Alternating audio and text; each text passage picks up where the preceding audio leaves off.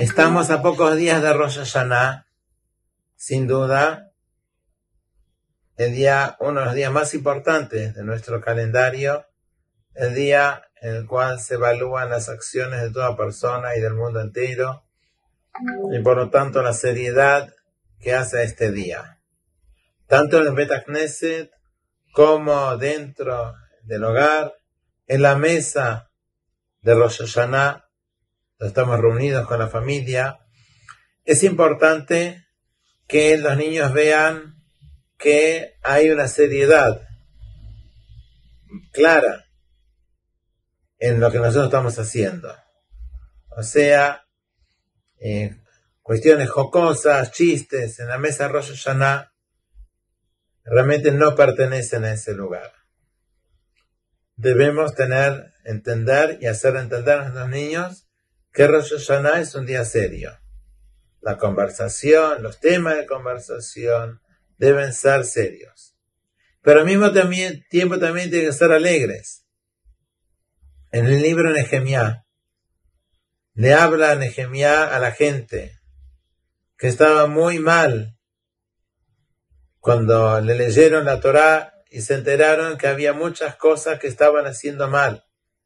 Y la gente estaba llorando, estaba deprimida.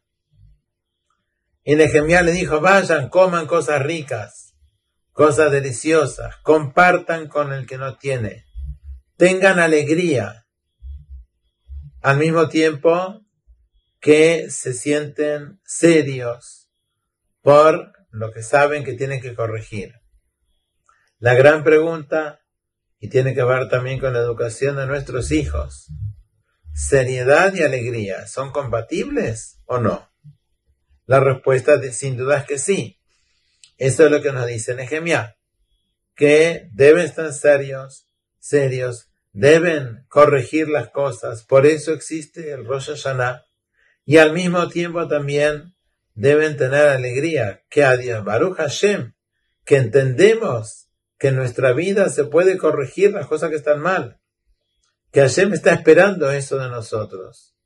Y esa, con esa confianza de que hacemos todo lo que está dentro de nuestras posibilidades para intentar remendar lo que se hizo mal y mejorarlo de ahora en más, eso mismo debe generar una alegría en nosotros. Y los niños también deben recibir ese mensaje de parte de los adultos, su papá, sus maestros, en general, del clima de los adultos, que Rosh Hashanah es un día serio y alegre al mismo tiempo, porque nos sentimos afortunados de que nosotros podemos volver a comenzar nuestra vida aun si tuvimos yerros en el pasado.